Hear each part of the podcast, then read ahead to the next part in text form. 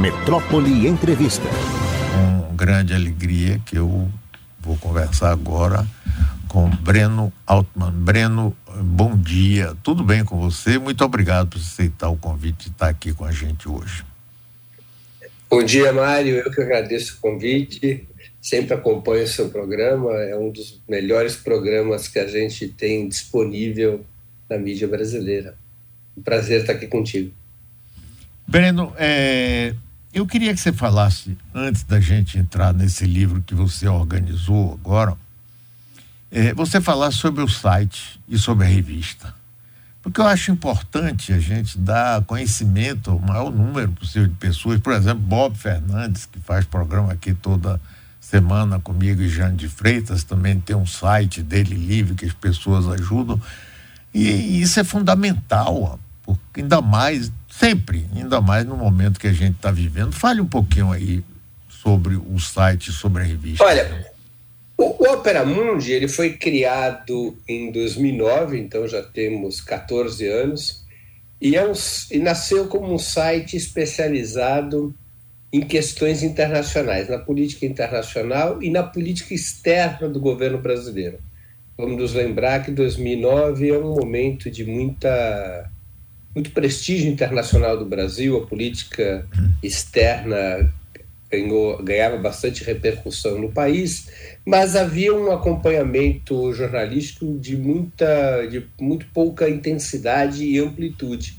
Então nós resolvemos criar um site dedicado a isso. E assim que nasceu a Opera Mundi. Com o tempo, nós criamos também a revista Samuel, que hoje foi incorporada ao site. Houve uma fase em que ela foi uma revista impressa, e a ideia da revista Samuel era ser uma, um, uma compilação, uma curadoria dos principais artigos que saíam na imprensa independente do mundo inteiro. Era uma espécie de vitrine dessa imprensa independente internacional. E depois nós criamos o canal do Opera Mundi no YouTube, que é um canal que tem vários programas, uh, que se dedicam especialmente a entrevistas de distintos, em distintos formatos. E aí o canal começou a abarcar também os temas nacionais. No canal do Opera Mundi, se, o nosso, nosso veículo vai bem além da política e, eh, externa, não é? É, hoje nós temos no canal um programa matutino às sete e meia da manhã com a Manuela Dávila, Expresso com Manu. Temos um programa de entrevista que eu mesmo conduzo, que chama 20 Minutos, mas que as entrevistas duram uma hora, às vezes até mais.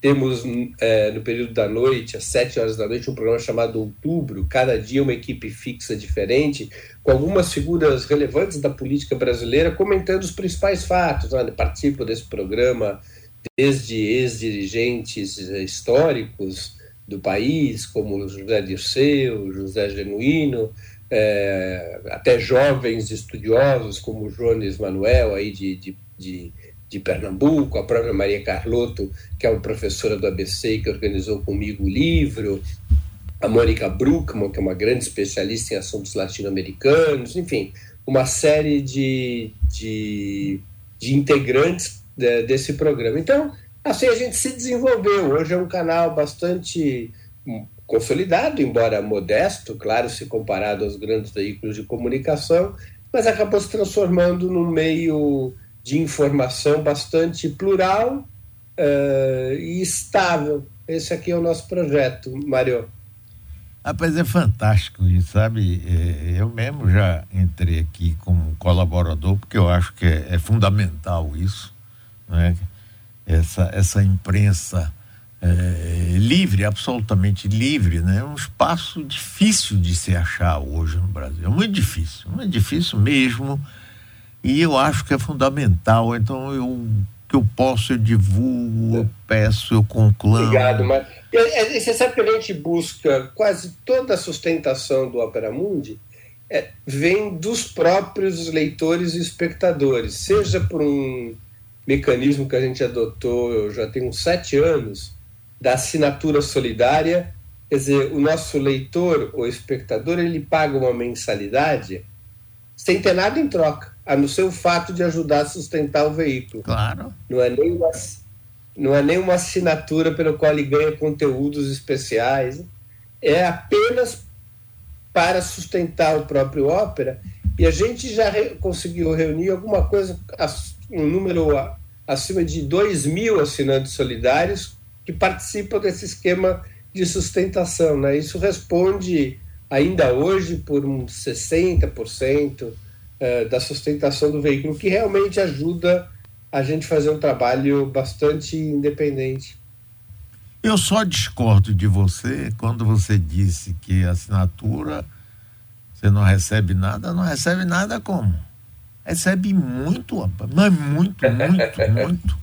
É, isso, essa consciência a gente tem que batalhar, Breno, porque é fundamental, rapaz, é fundamental. A gente sente, rapaz, assim como as coisas fecham né, em torno de do fake news, da grande mídia, da manipulação. Então a gente precisa ter respiradouros, não é respiradores daquele da época da pandemia, não.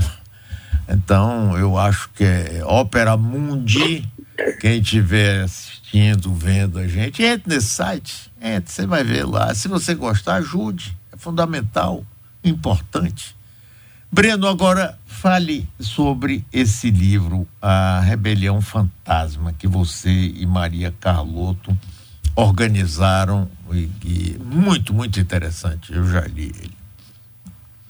Olha, a ideia foi é, publicar um livro. É, o, livro foi idealizado pela própria editora Boitempo e nos encomendou a tarefa de preparar, planejar é, e organizar o livro era ter uma publicação que fosse plural, ou seja, que levasse ao público as diferentes interpretações sobre junho de 2013. Junho de 2013 provocou muita polêmica na ciência política, da onde veio, para onde foi, o que, que representou, o que, que deixou de representar.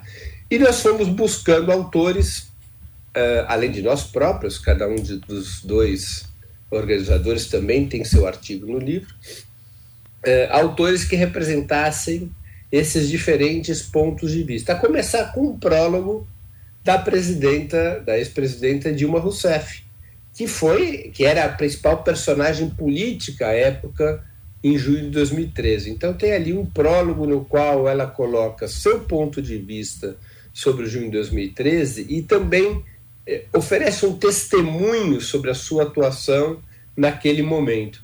Além disso, então, nós temos outros nove artigos, são dez autores, um dos artigos ele, ele leva duas assinaturas, são nove artigos que buscam expressar esses diferentes pontos de vista sobre junho de 2013, desde quem considere que junho de 2013 possa ser entendido como parte daquelas revoluções coloridas que aconteceram no leste europeu e sobre uh, as quais há muita especulação, muito debate, muita informação também sobre a interferência eh, de potências estrangeiras, especialmente dos Estados Unidos. Então, vem desde esse ponto de vista até de quem considera que junho de 2013 eh, provocou uma mudança profunda na vida política do país, com aquela insurgência eh, popular, especialmente juvenil, é, que isso teria reorganizado a política do país e permitido, inclusive, o desenvolvimento uh, desses movimentos por direitos humanos, luta antirracista, luta das mulheres, que isso teria vínculos com 2013, que 2013 teria sido o grande impulsionador desses movimentos. Então, há diferentes abordagens, é um debate organizado nas páginas do livro sobre o significado de junho de 2013. É um livro pequeno, relativamente pequeno, de leitura relativamente fácil, não são artigos acadêmicos, embora vários acadêmicos escrevam. Eu acho que, eh, de uma maneira razoável, a gente conseguiu oferecer essa pluralidade de concepções sobre junho de 2013. Estou conversando com o jornalista e fundador do site Opera Mundi, Bruno Altman. Bruno, é, é, dois dias eu conversei com Paulo Marcum, que está até morando em Portugal, é, sempre converso muito com ele, e estávamos falando exatamente sobre. Ele fez até um documentário que está no Globo Play, mostrando né, essa coisa do junho, que ficou uma coisa meio várias interpretações. Eu acho essa publicação que você organizou fantástica por isso, porque dá para você ver pontos de vista assim divergentes e diferentes sobre um, um mesmo acontecimento. E uma coisa que eu perguntei a Paulo Marcum é se ele via alguma relação entre junho de 2013 e a Primavera Árabe. A Primavera Árabe foi o primeiro grande movimento de massa incentivado através da internet, que levou, por exemplo, a derrubar Osni Mubarak, ditador há não sei quantos anos do Egito, foi preso, teve eleição, acabou a eleição, voltou a ditadura e tudo ficou no mesmo lugar, como sempre. A mesma coisa na Tunísia, etc, etc. Você vê alguma relação entre os dois movimentos? Ou maio de 68 na França? Olha, eu vejo mais semelhanças formais, né? É, o que, que são semelhanças formais? Por exemplo, o recurso às redes sociais é uma semelhança formal o fato de multidões é, que não estavam organizadas em partidos e sindicatos tradicionais irem às ruas é outra semelhança formal.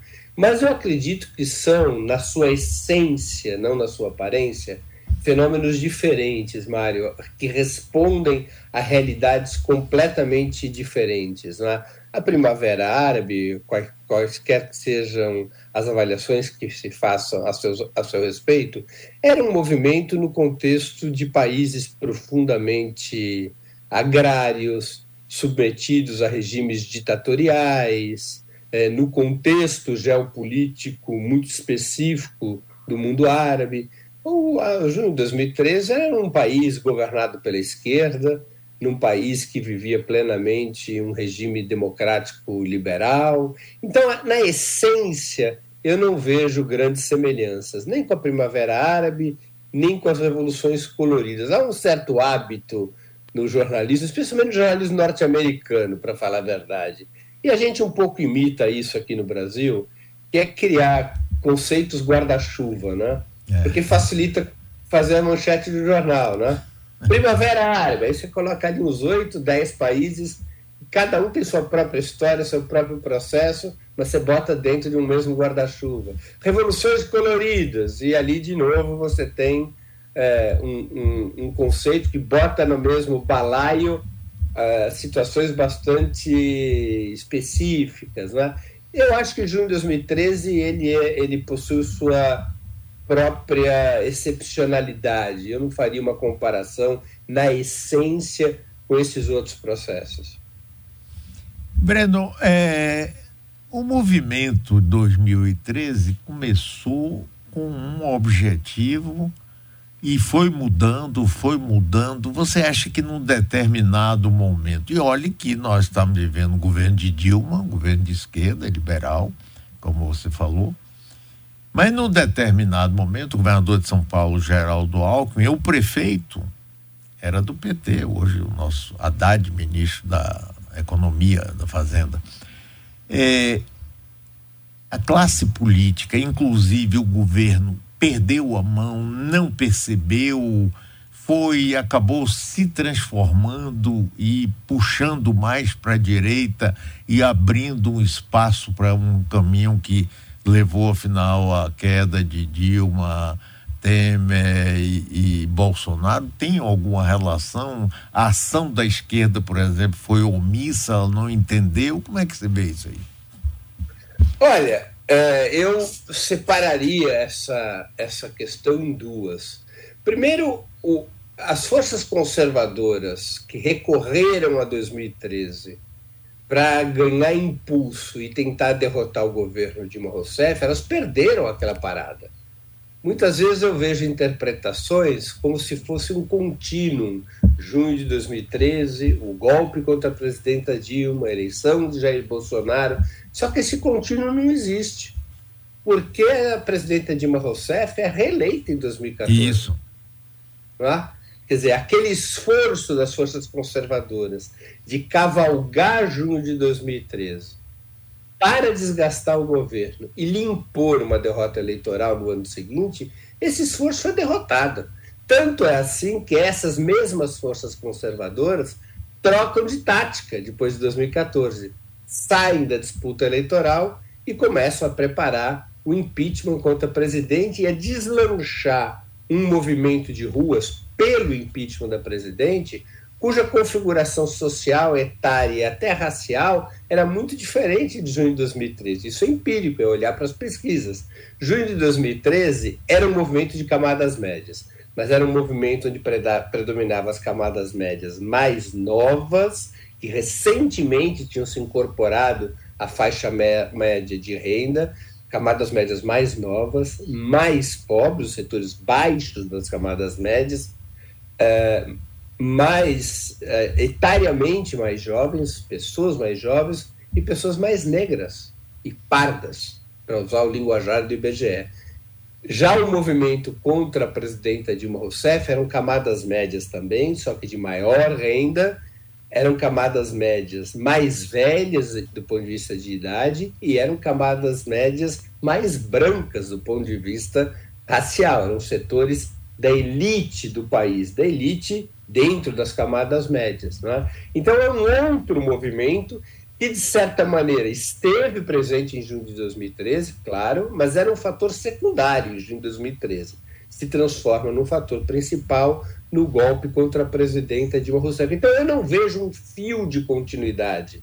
São processos distintos que, claro, como tudo na história, se articulam em alguma medida, mas não há uma relação de caus causalidade, ou seja, eu não vejo junho de 2013 como o ovo da serpente do que viria a acontecer depois. Agora, inegavelmente, Mário, junho de 2013 pegou a todos os agentes políticos, da direita à esquerda, da esquerda à direita, como os nossos espectadores preferirem, pegou a todos o, os agentes políticos de surpresa. Até por isso o título do nosso livro é Junho de 2013, a Rebelião Fantasma, uma brincadeira com a ópera de Wagner, O Navio Fantasma, né? o holandês é. voador, mas que aqui no Brasil foi traduzido como Navio Fantasma, que ninguém sabia de onde tinha vindo e ninguém sabia para onde tinha ido depois que se passam os episódios da ópera. Né? Então, em 2013, pega de surpresa os agentes políticos, incluindo o próprio PT.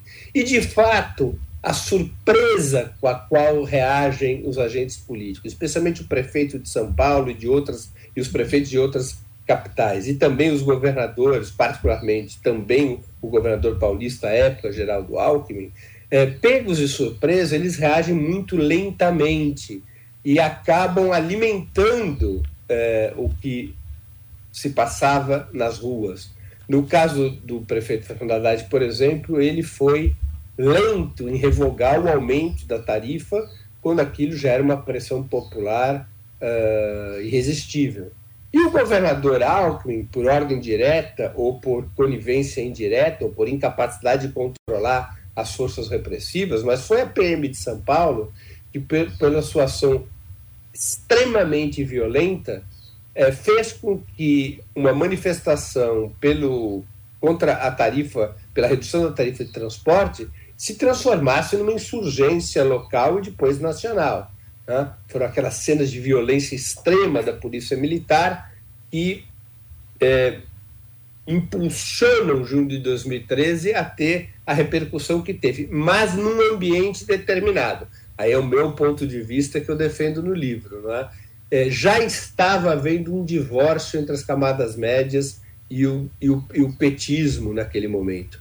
Um divórcio material, portanto econômico, mas também social e psicológico, as camadas médias já se voltavam contra o governo petista e em função das características eh, daquela década de, de, governos liderados pelo presidente Lula e pela presidenta Dilma Rousseff. De alguma maneira, junho de 2013, no meu ponto de vista, teria sido um sintoma eh, de grandes proporções, mas um sintoma desse divórcio que já estava em curso.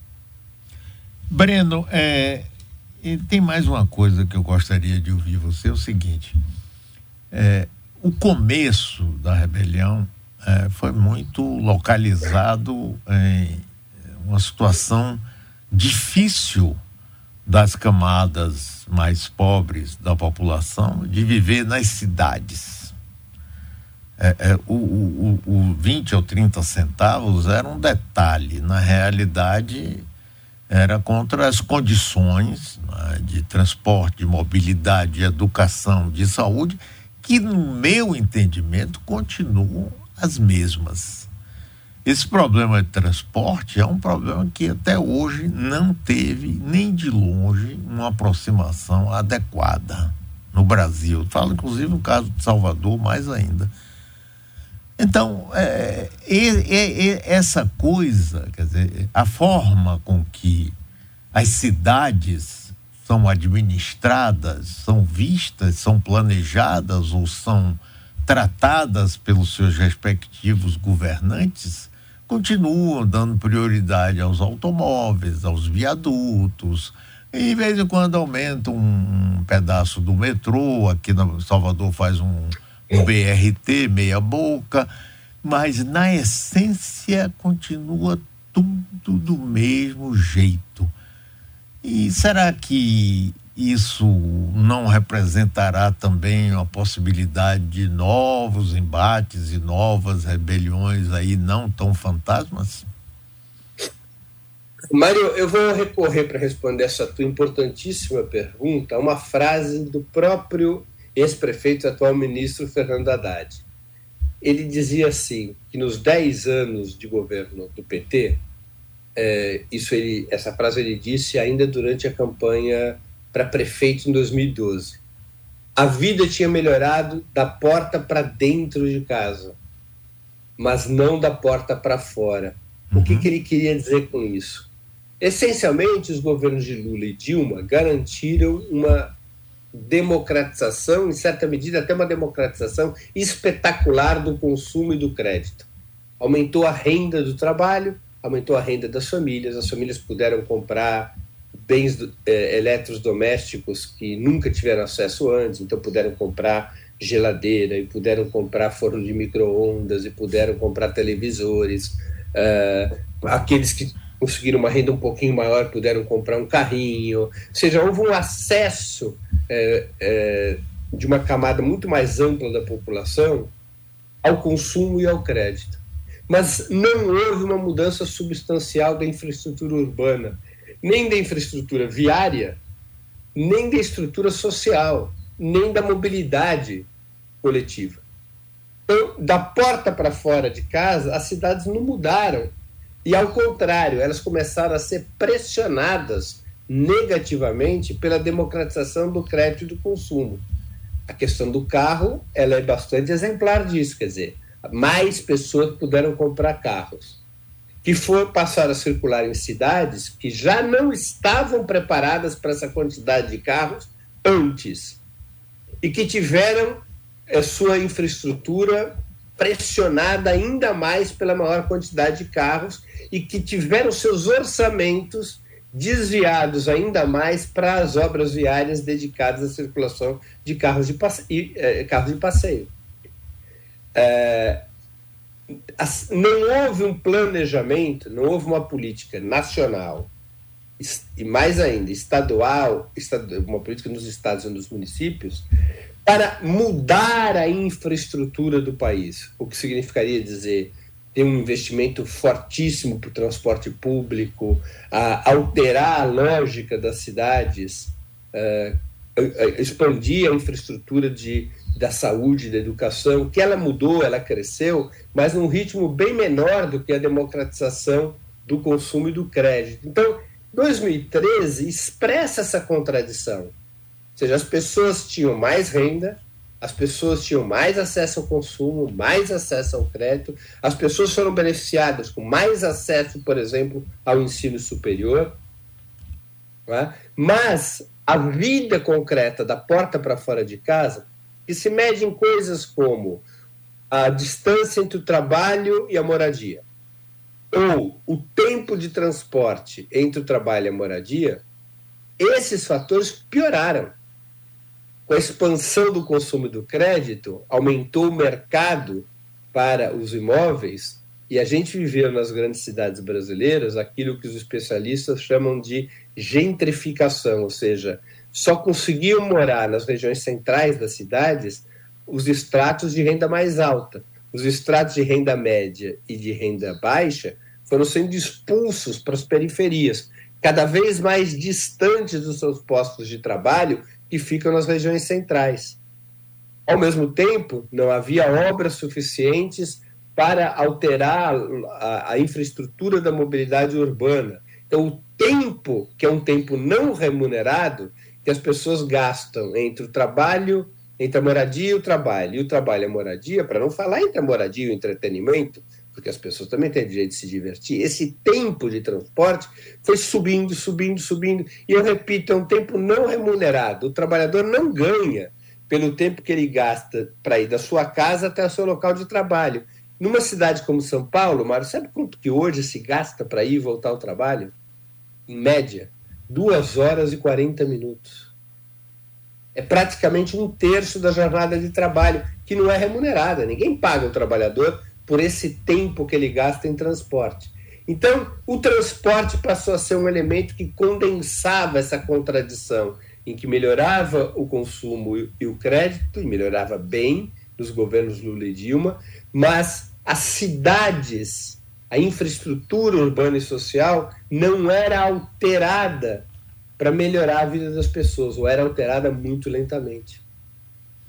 Pois é, olha, tem muita gente aqui, Breno, já dizendo que entrou no Ópera Mundi, que gostou, beleza, bom mesmo, fantástico. Agora, é, Breno, eu queria fazer mais uma pergunta a você, é o seguinte, há poucos dias eu vi uma entrevista de Mangabeira Unger, entre várias coisas que ele fala, ele fala no, mais ou menos assim, de que essas classes menos favorecidas do povo brasileiro não têm uma visão de se eh, de existir como proletários que o imaginário deles é se transformar em empreendedores. E a gente viu inclusive a manipulação né, que se fez nos últimos tempos, no sentido de dizer: não, que é isso? Você pode ser empreendedor. Você vai ter o carro do ovo, venda, empenhe em qualquer coisa, vá lá, não precisa ter chefe, tem horário que você quiser. Isso é, é um negócio muito fantasioso e o que, é que você acha disso? Não, eu concordo. Eu acho que faz parte da construção daquilo que se convencionou denominar de neoliberalismo, faz parte da ideologia do neoliberalismo, estimular essa percepção nas camadas populares, ou seja, é, desconstituir essas camadas populares como classe trabalhadoras, como classes trabalhadoras e tratar de constituir essas camadas populares como indivíduos fragmentados que podem vir a se tornar patrões de si mesmo. Esse processo é um processo ideológico numa ponta, de tal maneira em que as classes trabalhadoras reduzam sua ação coletiva, ou seja, reduzam sua atividade sindical, reduzam as greves, reduzam as pressões sobre os governos e os empresários, e na outra ponta, ela, ela, ela cumpre também essa essa mentalidade empreendedorista, ela cumpre também uma função é, econômica. Qual é a função econômica? Como um modelo de desenvolvimento neoliberal, particularmente em países periféricos do capitalismo, como é o caso brasileiro, é um modelo extremamente excludente. Veja só o que acontece com o nosso país nos últimos 30 ou 40 anos. O Brasil, que já foi uma das principais potências industriais do mundo, hoje é um país desindustrializado, cujas atividades é, mais é, promissoras e rentáveis são a exportação de produtos agrícolas e produtos minerais, tal e qual éramos antes de 1930, não é? Então você tem uma incapacidade de geração de empregos de qualidade, uma incapacidade de geração é, de postos de trabalho de qualidade, que são normalmente criados pela indústria, pela indústria de ponta, e para você poder é, manter é, aquecido o mercado interno sem gerar emprego, você precisa que as pessoas se estimulem a gerar sua própria renda e aceitem se converter numa gigantesca uh, num gigantesco exército industrial de reserva disposto a trabalhar sem direitos, disposto a trabalhar de uma maneira absolutamente precária, como, como é o caso dos trabalhadores de plataforma, dos entregadores, dos motociclistas, que fazem girar eh, uma atividade econômica extremamente ampla, como é a entrega de comida, por exemplo, a gente vê a importância disso na pandemia,